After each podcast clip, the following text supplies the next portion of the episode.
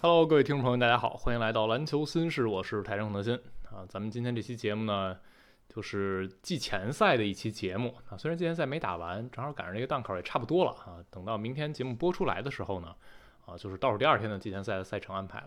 呃，季前赛呢，其实更多的大家看胜负呢不是很重要啊。很多球队基本打半场，那主力也就歇了。很多队伍呢碰到一些场次，直接就让二队或者三队上啊。所以更多的还是看一些球队这个赛季的可能换帅，看看他们打法理念呀啊，或者新磨合的，看看有一些战术套路。更重要的还是看这些球员个人的一些状态，还有技战术的水平。所以我们今天啊，围绕着大家。比较感兴趣的， 也是我和今天这位嘉宾看的比较多的几支球队啊，都跟大家来唠一唠啊，打个招呼吧，老朋友。哎，大家好啊，小陈又来了啊，嗯这市委副书记啊，强调一下又 来了。啊，是。那小陈一来，大家就知道会聊哪支队啊。哎， 我们一会儿聊火箭队啊，行，你也没少看火箭，哎，是。一会儿让他展开的来聊。那我先来啊，聊的这支球队呢，还是篮网队啊，算是抛砖引玉。这这砖啊，确实是一块砖。早上起来呢，今天啊，我刚说了篮网和热火队比赛啊，热火今天基本是二到二点五队啊，阿德巴约打了，但是剩下的像西罗呀、吉姆巴勒呀啊，包括洛瑞啊都歇了啊，整个阵容也不齐整，阿德巴约也就打了半场球。而篮网这边呢，由于是最后一场季前赛，所以打得还挺认真的啊，就西蒙斯啊、大乔最后一节还上了一好一小会儿呢。嗯，今天认真的可不止篮网队啊，是，那人家还有那打到最后一颗球的呢。是我我解说马刺那场，我说这季前赛很少有打三十分钟的啊， 过一会儿光勇士打完全打了三十分钟啊。是啊，人家打到最后决胜时刻了。啊、是，好多球迷艾特我，你这打脸了，确实打脸了啊。啊，确实，因为打到季前赛这个阶段呢，慢慢的大家也会进入模拟一个常规赛轮换的一个状态。然后最后一场季前赛。呃，问题还是非常非常多的啊、呃，因为卡梅伦·约翰逊他是因为腿筋的伤势，整个季前赛全都错过了啊、呃，所以篮网队先发也是在调整，一开始是让小火车先发，然后后来呢，今天这场球用的是芬尼·史密斯，先发阵容就是啊、呃，本·西蒙斯、大乔、丁威迪，然后前场两个人芬尼·史密斯和克拉克斯顿，整个的篮网队，啊我不知道大家看的够不够多啊，我相信一些篮网球迷也看了，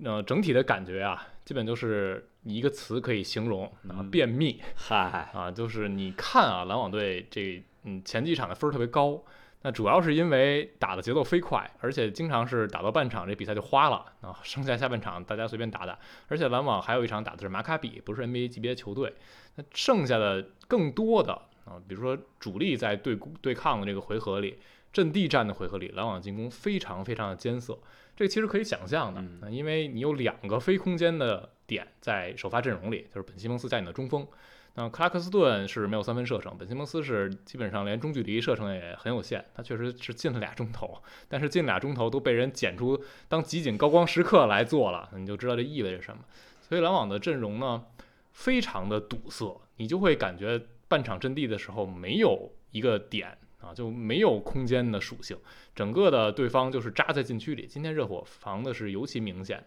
因为热火本身就是一支堵塞禁区，而且他们协防的这个位置感、联动感非常好。凯尔特人啊，即便是上赛季，他们也是空间属性最强球队之一。但你看到打到热火，也经常让你感觉热火像织起一张网似的，嗯、好吧？凯尔特人就是网在这个他们的防守区域里。那篮网呢，就更别提了啊。很明显的一点，强侧进攻的时候，热火。有三到四个人在强侧，就是弱侧这边根本不用管你，一个人防你剩下的两个人到三个人在弱侧都已经够用了。因为篮网首先你有非空间点，你西蒙斯啊、卡克斯顿站的距篮筐远一点就不用管了。另一个呢是篮网的其他球员也没有那种顶级射手，没有像库里啊、汤普森这种水花不提了，像什么赫尔特尔啊，包括像热火原来像文森特斯鲁斯这种级别射手也没有，都是那种拿到球不不会特别快速的出手，需要一个比较好的空位，比如罗伊斯奥尼尔。芬尼史密斯，包括丁威迪，都是这种球员，他们是拿一下球，顿一下，然后再起，这是他们投射节奏。所以篮网阵地战显得特别特别的堵塞。对，就是你看篮网夏天这阵容变化，比较能投的几个人，像渡边，渡嗯边上赛季赛季初的时候底角三分非常好，是啊，包括米尔斯，这是生涯投射履历很不错，没错啊，包括像这个哈里斯就不用说了，对吧？乔哈啊，这大家念叨好几个赛季，看怎么能给他送走，现在真送 走了啊。然后还有就是小库里，小库里也是生涯投射。履历不错的，嗯对，那等于这几个能投的现在全都没有了，没错、啊，所以等于球队投射下降，这应该在预期之内。是，然后还有一点呢，如果大家看篮网队现在季前赛的这个数据，嗯、你会发现篮网是目前季前赛三分命中率最准的，球队， 命中率最高的球队。但是这个事儿呢，呃，还是那句话，一个是季前赛的比赛很有欺骗性，经常打半场就花了。然后篮网还打马卡比这种非 NBA 球队啊。再一个就是篮网的这些三分球呢，不是那种真正能给你牵扯进攻的三分球。确实有一些呃，比如说定点的回应能投中，或者罗伊斯奥尼尔和芬尼史密斯最后两场投的是不错的，但没有办法持续稳定的让对方相信你是能投进球的。就是对方阵型不变，你虽然能偶尔进这么两三颗三分球，但是对方该怎么防怎么防，你没有办法通过投射把对方投死。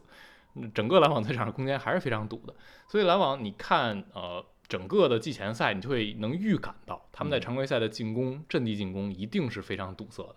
非常去依赖嗯大乔个人的一些强解的能力，然后包括依赖可能卡梅伦约翰逊回来之后，真正能把空间摆得稍微好一点这样的阵容，就是卡约加大乔，然后丁威迪这三个人在场上，然后剩下的你要摆西蒙斯和克拉克斯顿也还是会很难。啊，你要是去除一个摆一个单中锋的话，相信这个呃空间会好一点点。比如你上芬尼史密斯或者上罗伊斯奥尼尔，那这个就是篮网在常规赛初期啊，大家做好这个心理准备，阵地进攻一定非常便秘。但是篮网在整个季前赛更让我觉得担心的地方或者不满意的地方就是防守，因为这个防守啊，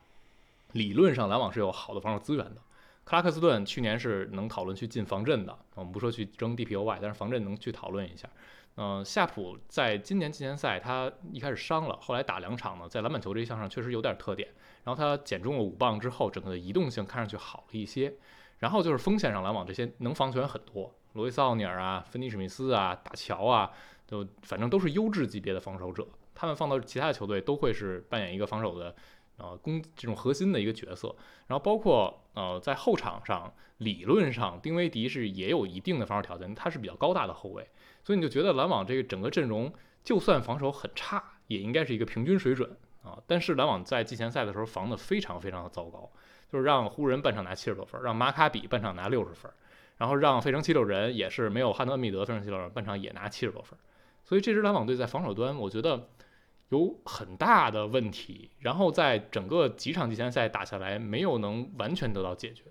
就是说几点吧，一个是篮网现在防守策略改了，改成嗯防守啊、呃防挡拆的时候是沉退，嗯上赛季是换防大队，守沉退呢，克拉克斯顿和夏普各有各的问题。克拉克斯顿很明显不太适应沉退防守的这个位置的感觉，他很容易就是只顾一头，要么防得太靠上，身后被人打穿了，要么就是手太靠后被人投中距离。这个我觉得真的是需要一定的比赛的积累和经验，让他去调整这一下，因为他本来就是大量手换防的内线。然后夏普呢，是因为他机动性不够好，所以呢，没有克拉克斯顿那么好，所以他干脆就顾一头儿，反而在季前赛看上去呢，这两个两场小样板看上比克拉克斯顿强点儿，起码他在篮下站住了，然后篮板球能保护好。克拉克斯顿防的啊、沉退的时候，经常篮板球也丢，因为他总喜欢跳去盖那一下。夏普就是我根本不管你，我就站在篮筐底下，你中距离啊什么的该拔拔，我就指着我队友在上线去啊、挤啊或者绕啊去防那一下，夏普就保护篮板球就行了。那这样打到常规赛的时候，我觉得会有很大的问题，因为篮网在上线真正能很好急掩护的球员就只是布里奇斯。你像芬尼史密斯啊、罗伊斯奥尼尔啊这种体型会大一点，急掩护不是他们的特点。然后像丁威迪、像托马斯防挡拆，简直就是灾难，真的很灾难啊！就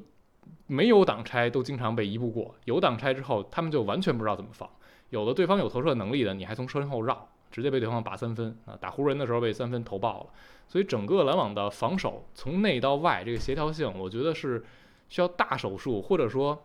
呃，这个手术过后需要慢慢慢慢的去调整的。那说了这么多，我相信啊，大家可能被泼了很多冷水哈、但如果你要看篮网这场季前赛，就不会在乎我泼这些冷水，你会更郁闷。早上起来，我跟小陈就是我说七点半的篮网，他说八点的马刺，嗯然后小陈说他感觉很困，我说那你还没看篮网这半节拿三分的比赛，让你啊看得更困。我那场我说之前我挺困，但嗯是这比赛一开始很快我就不困了，啊、这待会儿再说。待会儿再说。嗯确实，人家那个比赛是有爆点的。然后说完了篮网整体攻防呢，在常规赛的初期啊，我相信可能至少要在二十场左右的范围内，不会很理想。大家要做好这个心理预期，有可能会打出一些很丑陋、很丑陋的比赛。那就等着看吧。然后说完了整个球队呢，我简单提一些球员的表现，就是值得大家去关注的。一个就是本西蒙斯，他的身体状态确实比之前好啊，这个从你呃有一个数据，就是他每分钟的扣篮数和每分钟的罚球数都比上赛季常规赛要更好，这就很能反映出来你在场上的信心、进攻的侵略性，这是不一样的。然后就是你看比赛的呃一些情绪上的东西，西蒙斯就跟去年也不一样，他非常喜欢跟人较劲，非常喜欢跟人斗气。当去年他没有这个身体能力的时候，他肯定是不会干这事儿的。嗯那你根本就没法好好打球，你跟人家斗什么气啊？所以这是一个变化。然后就是托马斯在四场季前赛打下来，他是球队得分王，嗯场均十六点三分，三分球投到了百分之五十二点九，但是两分命中率比较低嗯，他还是波动比较大。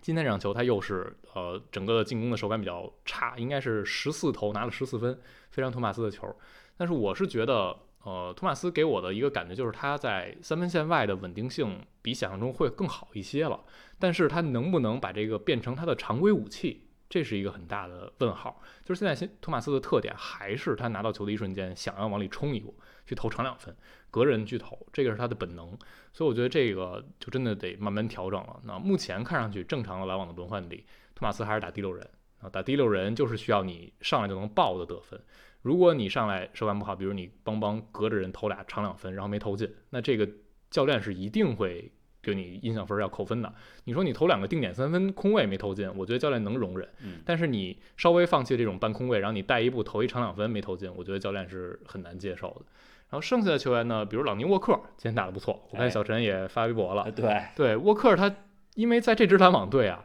经常让你看上去没有人能拿球干分儿，嗯，沃克是能拿球干分儿的。哎，那他就是拿持球能突一步，然后定点三分也有一定的水准，所以沃克尔呢是的季前赛场均得分第二。大乔的表现，因为他轮休了一场，所以整体起伏也比较大。剩下的球员呢，我觉得给我印象最深的就是夏普。夏普最后两场他是复出了，第一场上来受伤了，然后复出这两场呢，一场是九分十个篮板，今天应该是十九加十一，然后还有两抢断三盖帽没有失误。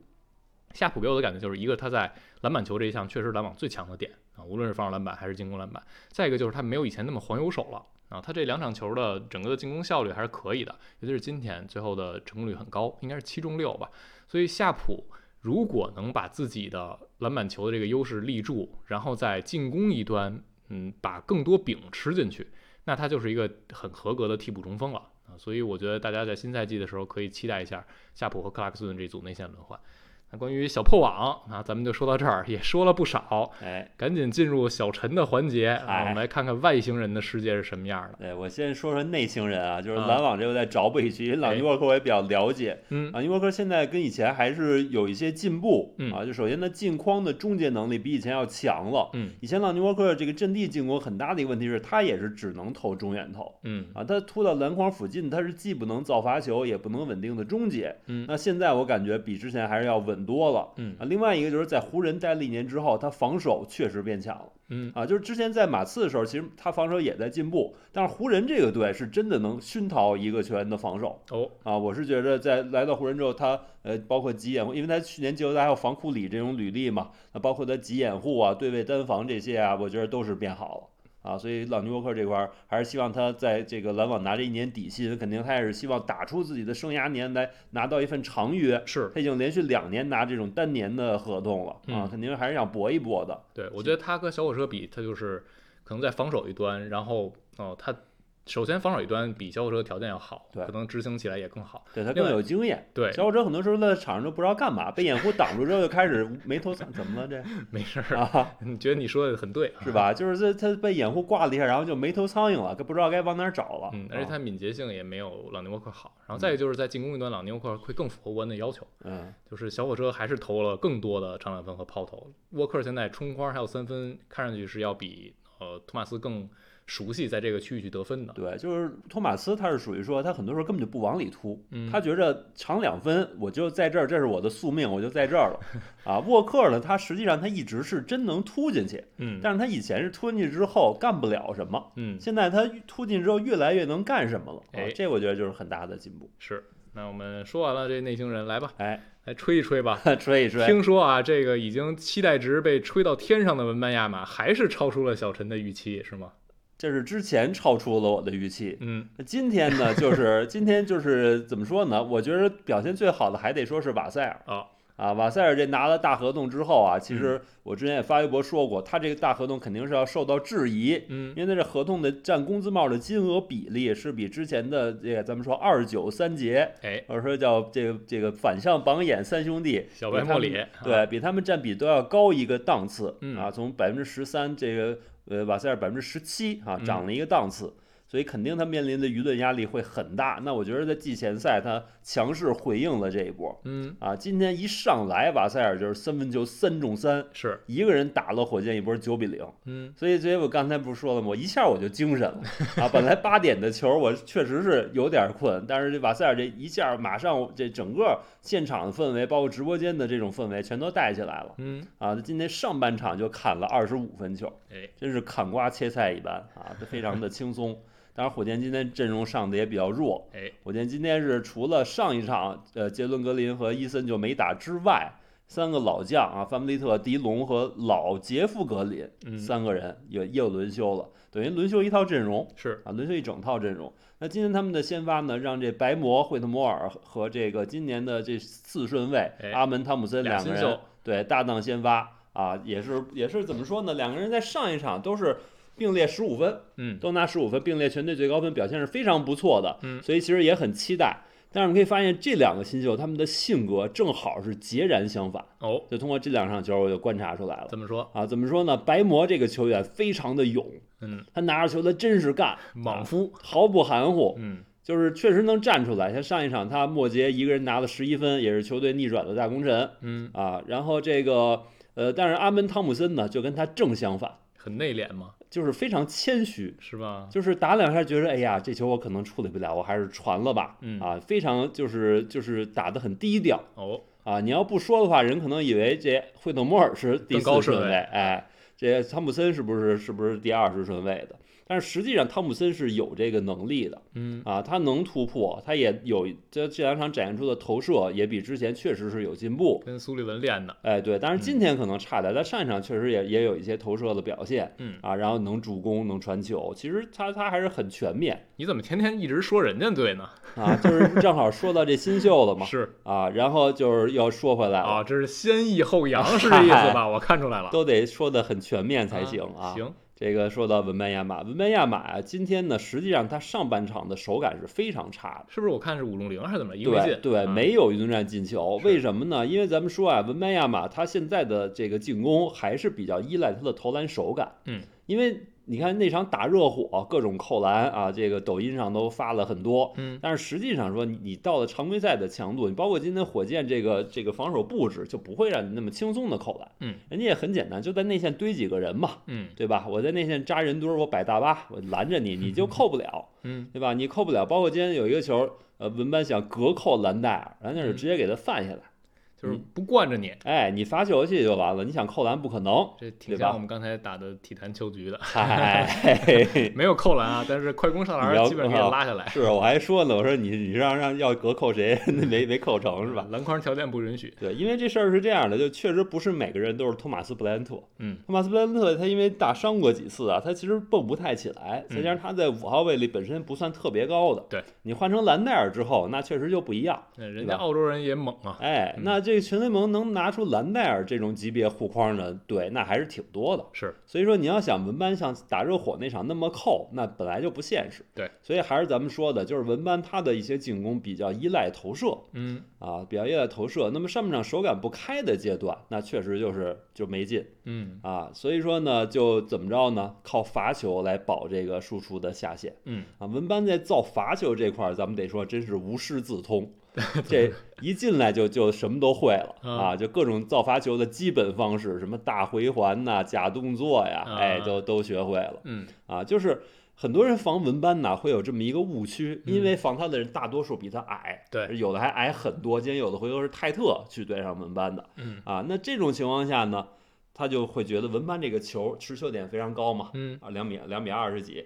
持球一拿起来正好在他面前，嗯，那这诱惑就忍不住了，这下手刀掏一下子吧，啊真掏不着啊，啊！你一掏，他反应比你快，嚯，他呼往起一抡就罚球去了好家伙，啊！就是就是他文班这块儿特别厉害，然后他的动态视力这种动态反应能力，我一直在说啊，嗯，我觉得比一般人要快。给外星人又加一档，哎，所以说他下手切球啊，你看他有一些很神奇的抢断啊，嗯下手切球那一下子非常的快啊，然后包括这种你想掏他球，结果反而被造了犯规的非常多，嗯啊，很多人说他这个是不是联盟捧啊给哨啊？那联盟不捧他捧谁呀、啊 对吧？就就也承认是吧？那我觉着捧捧这不也很正常吗？没那错恩比德那么多哨，字母那么多哨，到我们这儿怎么就不行了呢？是对吧？嗯嗯就就就有哨了，怎么地吧？啊，嗯， 而且很多球都是这样嘛，对可吹可不吹。那哎你你有本事你完全别犯规，对。你这样你有的说。对那你既然已经是可吹可不吹，那人家吹你也没办法。对，嗯就是一一方面，今天火箭年轻人呢，其实就是心里边还是想跟文班去斗一斗，包括阿门有几回合防文班，嗯哎嗯就超叉被吹了俩犯规，他就是想给文班加点强度，上点对抗，不想让文班操作的那么轻松。嗯，那这种时候你确实有犯规的风险，因为年轻人嘛，这个动作控制啊，确实经验不是那么老道，嗯，对吧？如果说你换成迪龙和范弗利特这两个老家伙在的话，他们防守经验在这儿，那可能不会犯规，他们动不动能控制得住。特别是迪龙啊，迪龙就是他也是防的很有侵略性，但是他很多回合你看他动作其实是有意在收着的啊嗯，他有这样的这么一个一个一个经验和习惯哎，年轻人就没有。啊，所以上半场文班靠发球，但是到第三节呢，手感开了。嗯就文班他不会一整场都特别铁，啊，因为他这个投篮呢，实际上不管面前有没有人，对他来说都是没有干扰的。极致版杜兰特。对，就是对他来说，就真的就是投篮训练。很多时候文班就是站在这儿，他面前这人贴着他，然后他就这么扔，嗯，就完全没干扰，因为那个人伸起手来到他肩膀。这个声音变远了，是因为小陈搁那儿扔啊呢、对我模后拟仰那了一个下啊，模拟那动作呢。对我后仰了一下，就是文班，就是好多人开玩笑，文班不需要后仰。很多时候你觉得确实不需要后仰那你觉得，啊，如果想防文班出手这一下，到底应该怎么防？就是让他就是顶着他，让他起的这一下都不舒服，是不是只有这一种方法？对你只能这样嗯啊，你你要把手收回去，不能犯规。嗯然后你要下盘稍微给他一点压力，但是你会感觉真的没什么用嗯，啊。可能更好的办法还是去防他接让球，他接球变困难。对，就就给他在接球之前给他上一些对抗，让他在接球的时候不那么容易进入节奏嗯，啊，让他在接球的时候是受到压迫的。这让我想到了黑子的篮球，你看过吗啊？我没看过，有有一啊、叫绿箭的，就是变态的一个设定啊，嗯，哦它是三分球百发百中的设定。嚯，然后他练出一什么招呢？他先跳起来，嗯，举球做好投篮动作，然后队友一瞬间把这球给到他手里，他就投三分投出去了。啊，我说三分空接对，是吧然？后为什么提这个呢？我就想到文班，如果啊，嗯，他未来射程真的稳定到三分线，因为队友给他传球可以传得很高，这一下是不好断。你在内线去肉搏还是好断传球线路，人比较多。嗯那真的你要让文班像什么邓罗这种弱侧 stagger 掩护，利用两个掩护兜出来，然后在空中拿到这球，然后就三分就出手了，这就没法防了呀。对，因为就是文班呀，他在法甲的时候，其实教练是会给他布置这种战术的。是，啊，在在 NBA 为什么不布置呢？就是主要是因为他呃马刺想让他发挥更多战略支点的作用。嗯，就是你看前几场马刺很多人拿球上文班侧应，然后队友去跑嗯这样一个方式。啊，所以说就是不太想给他布置这种纯无球，让他纯终结这一下，嗯，就感觉纯终结是淡化了他整个侧应的作用。嗯，啊，你发现文班传球真的是很不错，今天他有一个球给瓦塞尔传的那个，嗯空切，瓦塞尔先把球给他，然后瓦塞尔当时对的是申京嘛，嗯，给他之后，马上就直接往篮下跑。那申京确实追不上啊，这是错位了。那嗯二但过是一，对，但是问题什么呢？申京比瓦塞尔要大一号，嗯所以他其实伸起手来啊，这传球线路是非常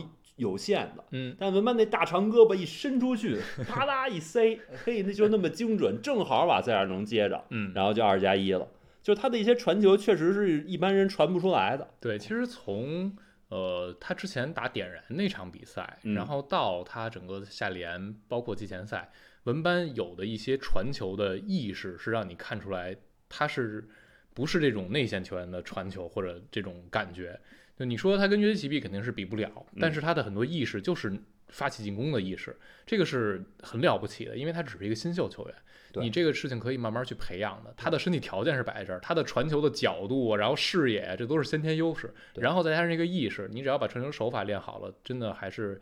持球进攻，然后去策动进攻这一项，文班也会有很大的发展的空间。对，文班现在就是说他的长传可能没有约老师那么精准，那肯定。然后呢，因为他个人进攻的这种压迫力跟约老师完全不是一个级别，嗯所以说他没法去吸引对方更多的防守。嗯所以很多时候，有时候你会觉得传的有点侧刻意嗯啊，就是没出机会，但是就硬传，因为他吸引不了防守嘛，就会对有这种感觉嗯啊。但是实际上一些短传，我觉得文班已经就是让我觉得很震惊了，他一个嗯一个新秀能传成这样啊，确实非常厉害。是。当然，他胳膊长是一个先天的优势。嗯，那关于文班呢，我就想问问小陈，嗯，就是和夏联相比，你觉他有哪些进步上你觉得超出你预期的吗？因为从夏联到季前赛，其实中间就是隔着一直在马刺自己的训练，嗯大家也没有看到文班练成什么样，我们就听说他增重了。然后整个他季前赛再一亮相的时候，你会觉得哪一项比你期待的更好吗？就是进步更快。我觉得控球稳定性比我想象好很多，嗯，因为夏林他基本上面框一运就失误，对，因为就打两场，然后第一场还挺惨的。对，对，就第一场就面框就打不了了。嗯然后呢，第二场呢也是背身打得多，让他是到篮筐更近地方接球，或者干脆在弧顶就接球扔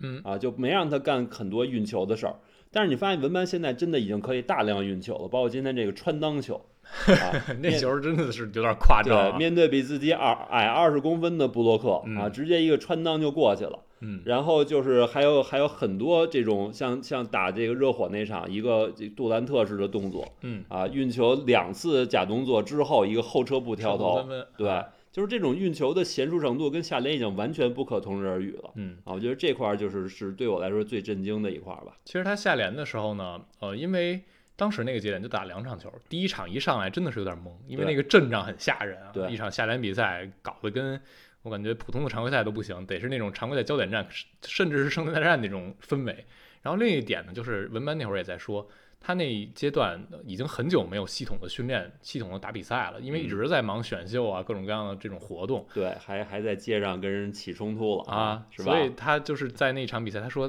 我一上去我都不知道自己在干嘛。嗯他打完之后，他说自己很懵，这场球就感觉混过来那种似的。所以那个节点你会感觉他嗯没有到达那个时间点最好的一个状态。然后现在呢，经过了这几个月的一些训练，包括沉淀，再到季前赛赛场上，文班他整个比赛的节奏变得好很多。对，就是第二点，我觉得就是你说的这个，嗯就是他对比赛这种融入程度和和嗯队友的配合度，是，是好了很多。你包括咱们刚才说的跟瓦塞尔这个二过一的配合，嗯实际，上他跟瓦塞尔之间有很多这种相互的助攻，哎，有他在低位拿球或者突破之后，瓦塞尔空位了这种分球，嗯还有瓦塞尔给他喂的这种球、啊，嗯直接传空中接力都是有的就是那个打热火那个往天上一指啊。那是谁跟传琼斯那是琼斯传的，对，嗯就是就是这种二过一，就是一一个是他作为持球人跟队友二过一，嗯，就是队友往里往里控切，他他去吊这个球。哎，另外一个就是像你刚才说的，琼斯来吊球，他然后空也切是一个二过一，嗯，。那球就是文班球传完之后就直接往在三分线啊，就直接往天上指了是一般咱们说往天上指都是在合理冲撞区附近，对说我已经站这儿了，我向天上指，你扔我就直接扣了。嗯，文班是在三分线把球扔给琼斯，然后直接往里指对，那球给我最夸张的感觉啊，啊，我是觉得传出去那一瞬间，文班需要接下来，然后再起，对。他是直接就给扣进去了，那球我是觉得琼斯传坏了，你就传特别高，对，就是哪有这么哦啊，传的呀？又慢又高，传的传的那个位置吧，就是离篮筐也很远，然后离嗯文班也不近，你这让让人接完之后怎么处理啊？ 然后琼就斯啊那意思说啊，我们训练的时候都是这样， 真的是。我们已经习惯了，就得这么传。确实，我觉得整个的 NBA 世界需要几一些场次去习惯跟文班去打对抗的时候是什么状态。对，因为你对一些球的理解，文班是另一个世界的。对嗯倒不是说他一上来就能打爆所有人，但他确实在比赛的一些传接球的位置啊，包括一些配合的感觉，是和其他那些球员不一样，他就穿模了，嗯他是对另一种感觉的。那整个马刺除了文班这一点啊，我觉得还有让我印象挺深的一点，就是他们最近在摆大阵容，嗯，就让索汉打控卫。哎，当然，可能打到常规赛的时候不一定是这样的先发，没有，波维奇说了，这就就是这样我们先发，对，啊，让琼斯啊。打替补去。波维奇采访时就说了，因为因为我不季知道他前是不是嗯赛，开玩笑，我觉得不是是吗？因为因为就是索汉，他前两场季前赛没打，包括银黑赛也没打。嗯但是索汉复出之后，他就是一直是打这先发，是，不管琼斯打不打，他就一直是这先发。嗯所以我觉得比较明确了，应该就是要用要用这个阵容，起码要先试一段。嗯。那你觉得这个大阵容给你最直观的感受，它就是嗯优势劣势在哪儿呢？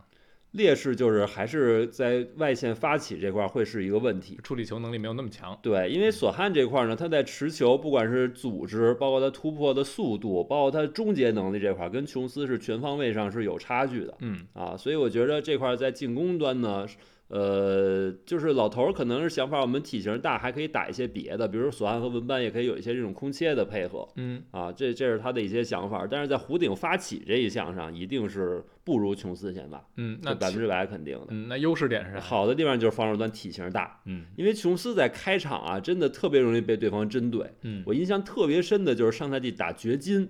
打掘金呢，就是一开场让贾马尔穆雷连打了琼斯三个，嗯就背身打。然后你发现季前赛也有的球队就这么打，就开场就开始背身打琼斯哎，啊。当然，我是觉得如果马刺用双塔先发的话，这可能不是特别让人担心的事情吧。嗯但可能对于波维奇来说，他还是想试验一下这个大体型。嗯啊，我是觉得呢，波维奇考虑这个问题啊，不一定是从这种优劣去考虑的，他还是考虑的是从球员发展的角度，嗯就是他觉得索汉这样一个球员，篮球智商很高，然后跑位很积极，身体素质也不错，嗯，呃，技能增长的也速度也很快，索哎汉这几场都是有三分进账的啊。我觉得他是想给索汉一个更多的表现机会，把他嗯顶到这个位置上去。因为如果说你让索汉去打替补的话，啊，马刺替补阵容实际上不是那么固定的啊，嗯马刺替补人非常多，这个轮换不一定那么固定。那你那你就会让索汉打得非常迷茫，他需要去跟不同的人去配合去磨合。嗯，所以说，我觉得让让把索汉打到先发里是给他一个更好的一个环境。就还是把这些天赋放在场上去练。对嗯，毕竟这两年对于马刺来说也是练年轻人是摆在第一位的。对嗯因为还没因为要出成绩的时候，对，因为就是说，你基本上可以确定，我没有说不看不起琼斯，说琼斯是次轮秀就低看他一眼的意思啊嗯。但是确实，你觉得索汉应该是比琼斯更有前途的一个篮球运动员。是啊，嗯，那整个马刺最后一个问题就是，你觉得新赛季马刺会是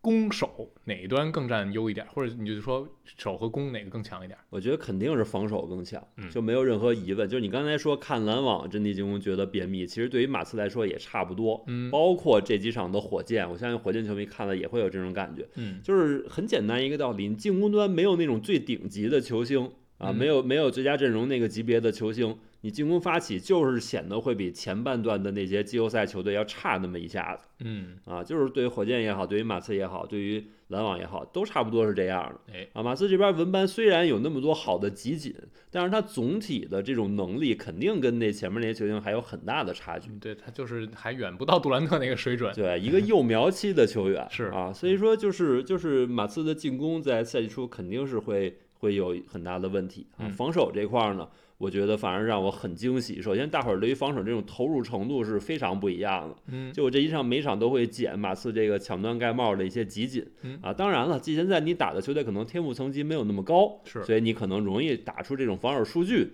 但是我想给大家展示的不是数据，我想给大家展示的是这种球队防守的态度。嗯啊，就是就是内线双塔内线顶住了，就是你篮下始终能保持一个高度嘛。这两个人顶住之后，然后侧翼大量的回收协防，包括去抢断啊，这样的一个表现跟上赛季那种状态还是完全不同的嗯，啊。所以我觉得理所当然对对防守端的马刺有更多的期待。哎，那关于马刺呢，新赛季是一定有很多看点的啊，哎围绕文班就有太多的话题，我们以后还会多和小陈来聊一聊。那说完了马刺，进入这期可能我们想聊最后一支球队啊，就是太阳队。嗯，太阳队呢，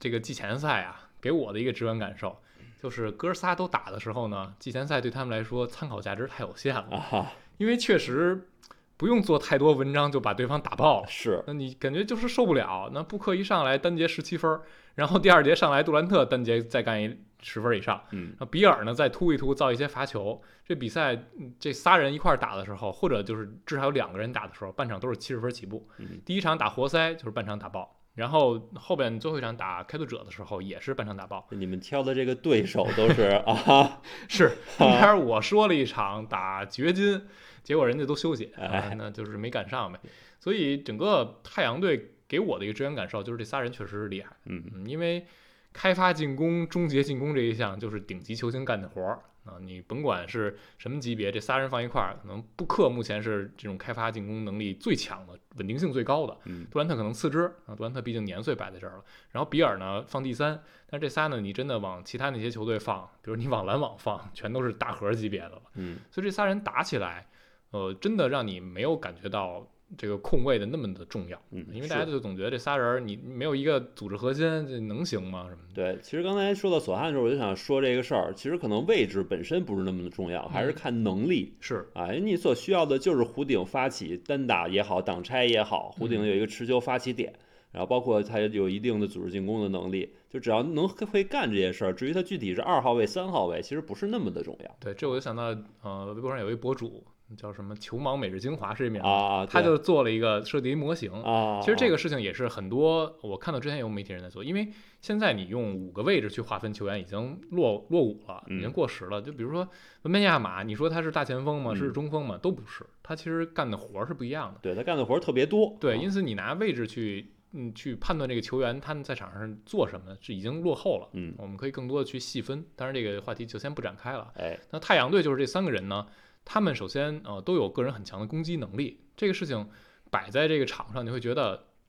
很粗暴。嗯，就大家说，那你哥仨轮流单打呗，那哥仨轮流单打就已经能打爆很多队了。是这就让很多队没有办法，因为我们理论上啊，你打到季后赛，很多的防守对局，最后之前勇士为什么那么可怕？就是因为你有外线的这个射程，然后最后就逼出对方必须无限换防嗯。无限换防之后，因为你有了杜兰特，就变成单打。那单打呢，杜兰特和库里的单打能力都很强。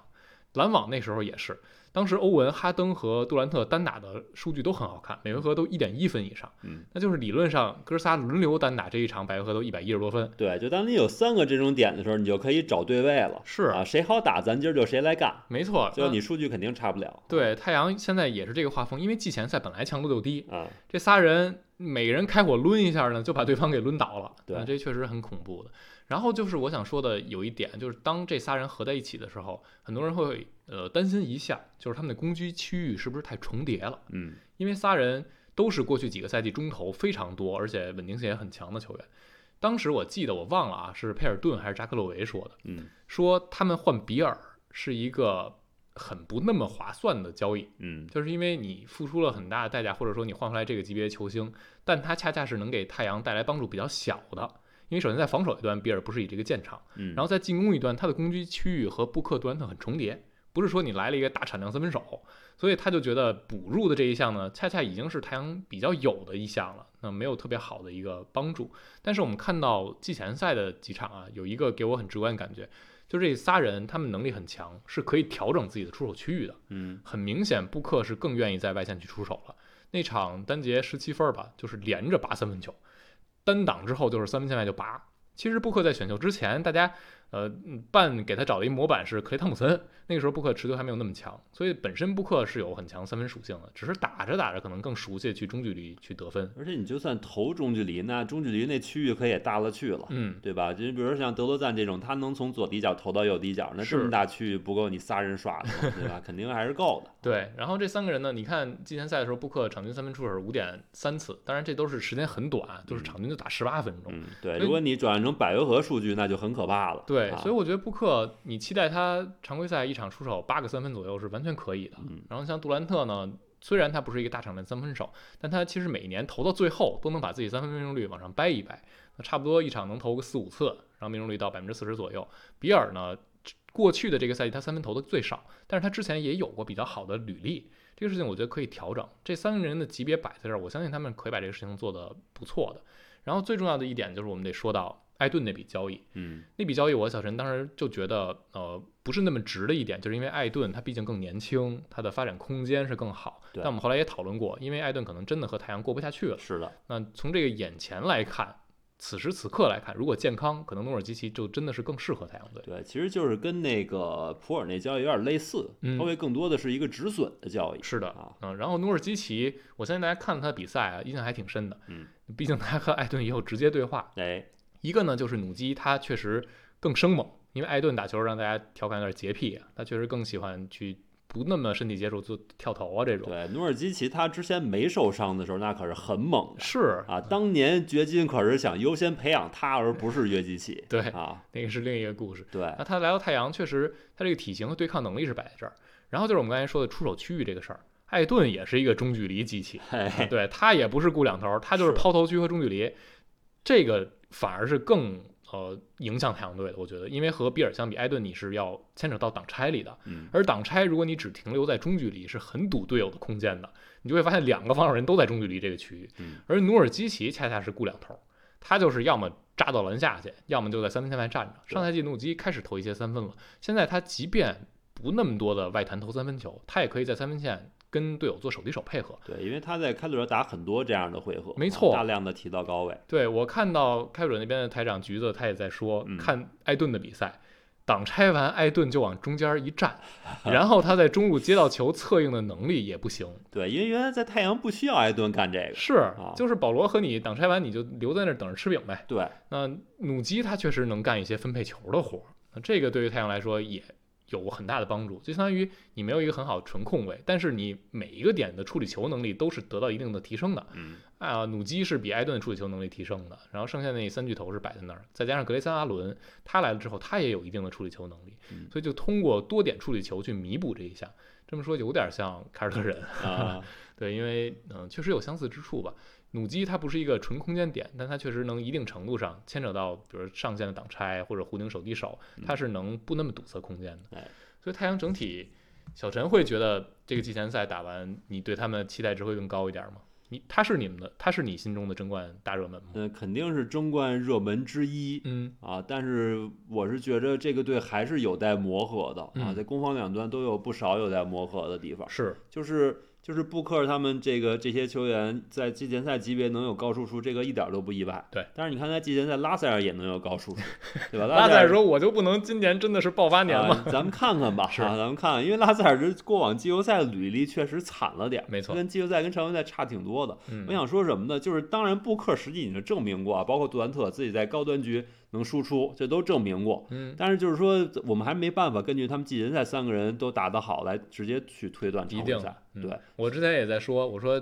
这季前赛这太阳队真的看不出来东西了。对，所以说就是就是为什么我会更看好掘金和湖人呢？因为他休赛期不管怎么变动嘛，它核心是稳的，就稳整中个有升的感觉，对，就是这个车呀，你就换了点轮胎、什么反光镜之类嗯的，所以你就感觉这车还是原来那车，就是水平不会有太大的上下的浮动。嗯，而太阳是整个就就是把车就是你不能说把发动机全换了吧，但是反正这整个架子都都改的差不多了。是啊，你已经认不出这还是原来那个车了，没错，对吧？你想保罗艾顿都走了，他原来的很多东西就不能打了、嗯啊，就要打别的东西，然后教练也换了，对，所以说为什么我会更看好掘金湖人，其实是更求稳的一种一种判断。嗯，啊，太阳这个变数还是多。是，那其实我想反过来问你一个问题，也是大家嗯可能会比较关心的一个问题啊，嗯就是你通过季前赛，你感觉太阳的深度跟上赛季比怎么样？嗯，我想想啊，其实这个季前赛目前让我看不到太多深度的问题，嗯就是因为理论上啊，这哥仨加努基，再加上格雷斯阿伦，然后有的时候比如说奥科吉先发，嗯然后替补的时候是有格雷斯阿伦，有埃里克戈登，然后嗯内线有尤班，嗯再加上侧翼，你随便试两个人，比如说渡边或者呃像梅图打的也还可以，我是觉得已经完全够用了，因为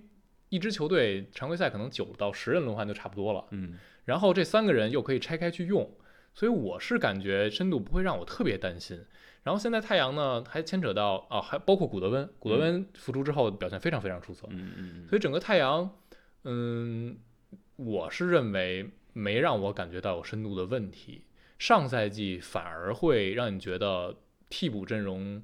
呃，在发起进攻这一项不是特别稳，因为佩恩的属性有点神经刀。然后整体太阳去年替补很多时候用维恩赖特，然后像克雷格，就属性也更单一。因为太阳在这个夏天他补的这些呃底薪的球员，很明确的有两点，嗯，一点就是要有投射能力，另一点就是要有体型和运动能力，这个是挺明显的。因为他们去年打掘金那一轮还是挺吃体型还有空间的亏的，嗯所以他们在引援的时候是挺注重这一点，我觉得是可以去试的，因为他们选的这一批人都是有这个属性，你就看看哪个人能更好的发挥，抢占住这个位置。所以我觉得太阳的替补深度不是太大问题，呃，当然这个三个人的健康是需要去保证的，嗯、你这些替补球员能干的活儿和他们是不一样的。那我觉得这就得说努基那笔交易还是能给他们带来一些东西的。嗯努基和格雷斯阿伦是两个非常好的点，相当于你把艾顿一个人拆成两个挺好用的轮换球员了。嗯，那整个季前赛呢，小陈还有什么其他的想说的点吗？你说的什么比赛给你留下什么印象？嗯，我先说一个吧。你先说吧。对我先说我，呃，这几天这几天我说了有掘金的球，哎，掘金让我印象很深的啊不是什么约老师、穆雷这种，是他们选的这几个首轮末附近的新秀，嗯瑟劳瑟啊，包括亨特泰森。亨特泰森是下联的一阵，下联场均拿一二十加八，然后三分球投百分之五十命中率，非常准。然后斯特劳瑟呢是季前赛打得非常好，哎，可以说是季前赛表现最好的新秀之一，嗯而且他是首轮比较靠后嘛，但我没记错，他前面的呃应该是三场季前赛吧，应该投了一个百分之五十左右的三分球，场均要接近二十分，就是等到所有大哥都歇了，他有一场打首发，效率低下去了，就被对方针对了。瑟劳瑟就非常非常掘金类的球员。他就是投三分，还有冲框抛投。他的防守肯定是不如那些老将要好，但是他这个进攻稳定性在季前赛这几场展现的还是让人惊艳的，就让你觉得掘金选至少这俩人啊，亨特泰森和瑟劳瑟，一个偏外线一点，一个偏大前锋一点。嗯那斯那亨特泰森你就去可能对比杰夫格林，然后瑟劳瑟呢去对比嗯布鲁斯布朗不太合适，可能对比一个侧翼球员小波特替身或者什么波普小替身，防守肯定达不到波普那个级别，但他进攻就是这么用的，嗯绕着一些掩护，然后在无球掩护的那直接接球三分或者手递手，然后空切球。因为瑟劳瑟在大学最后一年抛投也是他的特点，那真的还是你得佩服掘金这个选人思路是很清楚的。当然，我还是那个理念，就是新秀球员到了常规赛，甚至最后到了季后赛，他的贡献可能没有那么好。包括布劳恩也季后赛就是偶尔某一场能闪光，但是掘金这个思路就很正确，因为随着你的薪水的累积，你需要靠这些便宜的优质的新秀合同来填充你的阵容。嗯，这个就还让我印象挺深的。嗯，你有什么其他的吗？就再说说呃季前赛打得比较好的几个单个的球员。嗯，啊，比如说顾明佳，哎，顾明佳四场场均二十四分儿， 这个表现确实是相当不错。太子啊要登基了，对，人家名字起的也好啊，库明加嘛，是吧？ 又来了又来了，又来了哎库里明年加冕啊，行这行行，名字多好啊嗯！就是确实大家对对库明加会有了更多的期待。库明加上赛季吧，其实有过很多这种惊艳的单场，嗯，但是最后没有在轮换里占据一个特别稳定的位置。是季后赛表现也也有点缺乏说服力，那嗯看看今年是不是他真正腾飞的一年？是的，因为普尔走了嘛，你确实得有这么个人哎，啊。另外就是这个普里查德，嗯刚拿了大合同，应该是四年三千万吧，对确实也不贵啊嗯。呃，跟凯尔特人续约，他现在就算是凯尔特人队合同比较长的球员了。嗯凯尔特人很多球员都还是剩两年合同，然后那个呃塔图姆是剩三年嗯啊，除了布朗那个之外，好像就是普利查德这比较长嗯，啊。那么确实季前赛也让大家觉得有他这个人在，就就对凯尔特人没有太太多的这种补深度啊，就有一定的理解。就是普利沙德这个篮儿确实让人感觉挺吓人的，对嗯，就是这样的话，你会感觉凯尔特人可能阵容会变小，就小白、普利沙德，包括是这个这个这个霍勒迪啊霍勒迪啊嗯这些球员都在这儿，因为因为普利沙德本身就非常矮嘛，嗯他们可能会会多用一些后卫来补这个进攻嗯啊，但是反正只要有人能用就行，因为他们是其实并不缺前场的深度，嗯不管是前锋还是中中锋，深度都还行嗯，啊啊，起码常规赛还是够用的是，啊，就是这些也是不错的球员。嗯另外还有就是呃，也可以关注一下雷霆队的霍姆格伦。哎霍姆格伦其实季前赛表现是相当出色，是三场场均十八分儿，哎，而且也是那种只打半场，就是就这样一个数据。雷霆队真的还挺让人期待的，对啊但雷霆队呢，你就感觉他是核心这几个人，尤其是切特、霍姆格伦，嗯就如果他要是有健康问题，这个队 就是另一个样子了。嗯，切特需要很健康才行，因为雷霆和和马刺还不太一样，因为马刺对战绩需求不是那么强，雷霆你会感觉他今年要得冲附加赛，努力去奔季后赛去了，嗯，所以如果他要是有伤病问题，还得是很麻烦。就是我是感觉，不管是文班还是切特呀，他们这个伤病隐患多少有一点点被夸大。嗯就确实他们是两米二的球员呢，伤病隐患是比一般球员高，但是也没有那么高嗯，啊。切特之前那一个碰撞，然后赛季报销，我觉得多少有点小伤大养的意思。对。然后切特我会感觉他打球的侵略性非常强，嗯，对，他对的一个受伤风险还让我更担心一点。呃，就是确实，他就跟文班比起来啊，你会发现切特没有那么多妖怪级别的操作，嗯，他的更多的操作是大家能想象到的，但是他对于 NBA 这种准备程度还是比文班要好一些嗯，毕竟跟球队待了一年了，是的，啊，他的动作一些动作都非常的扎实，非常有效啊，嗯这是你看到成熟更成熟的球员的这种表现。哎，呃，我觉得确实他很有期待性，他可能也会有不少对抗，但是实际上就是他很多动作还是比较稳健的，嗯他没有那么多让你觉着会会导致伤病那种起跳啊或者怎么怎么着的啊，就是他确实可能面框突这种多一些哎，啊，我觉得还行。还行，对，因为切特对于雷霆以前的那些中锋来说，真是太大的升级 了，所以是你会感觉这个队就是应该就是差不多能能进季后赛，我觉得甚至有机会去拼一波前六啊，嗯这样一个表现。呃，也说完了一些给小人留下比较深印象球员，嗯，然后我印象中啊，季前赛打得比较糟糕的，嗯，呃，国王应该是现在一场没赢过，然后今天是被勇士给最后给干了，今天国王领先了一整场啊，嗯但是没想到对面较上劲了、啊，是因为我觉得国王今天非常想赢，他们今天输了就是四连败，对然后明天是背靠背。那就是大家听到的时候，就是今天啊，不知道到时候国王赢没 赢。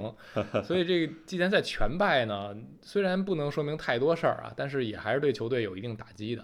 然后就像我瞟了几眼鹈鹕的球，让我觉得打的不是特别的理想。对，鹈鹕挺糟糕的吧？嗯啊，，然后包括像雄鹿、利拉德和字母哥这个磨合，也不是那么顺畅。呃，俩人之前就歇了几场，配合应该我们看到有两场，利拉德都是一上来疯狂打铁，嗯然后你会感觉他和字母，嗯，没有能真正的形成那种化学反应呢，还有点谦让呢。对，就是就是感觉咱们昨天也说了很多了，关于他们俩的这些问题，昨天录节目的时候其实说了很多了。哎，我觉得这里边当然有一部分是利拉德自己手感的问题，我还是相信这么多年履历，他多少能往回找一找。嗯但是他俩之间配合这种机制性的问题，他俩之间必须要有人改打法的问题，还是客观存在的。就是说白了，应该让字母去少持球，让对利拉德多持球，让字母蓝领化，这是大家之前就已经想到的。对，但实际这两场季前赛看上去呢，字母没太减少持球，反而是利拉德更多站一边儿。没错。嗯啊，就是还是那个问题，字母到底愿不愿意把这球权让出来嗯，。啊？虽然他之前也说了，他说我们为了球队每个人都要做一些牺牲，但是他理解的那个牺牲是不是能牺牲到这种程度啊？因为字母真的是一挺挺较真儿的一个人，他是一个那个床垫儿几万美金都要跟人退钱的人人啊人家侵犯他啊，的什么是 广告是权益啊，咱没说，咱没说他这个不应该这么干 啊包括是之前还有过什么，把银把银行的钱存到好多个银行里，啊然后避免有一家倒闭什么什么的。反正就是他是一个特别细致的人，哎是啊，我就觉得他这块儿他不一定能那么豁达的就把他给给交出去，你知道吧？嗯行。那关于雄鹿呢，也确实是新赛季热门之一，而且这个球队气质性发生了一些变化，是值得大家去观察他们的走向的。行，关于季前赛呢，我们就嘚啵这么多啊，把重点三十队大家都听到了，剩下的其他大家有什么想问、想聊的，可以在评论区留言。之后呢，下周呃周一那期节目我还没想好录什么，回头再说吧。啊，但是马上常规赛就开始了啊，新赛季就这样到来了。相信看到 NBA 级别的比赛呢，还是在观赏性层面上能让大家有一些养眼的回合。好，那我们今天就聊这儿，感谢小陈，也感谢大家收听，我们下期再见啦，拜拜。拜拜。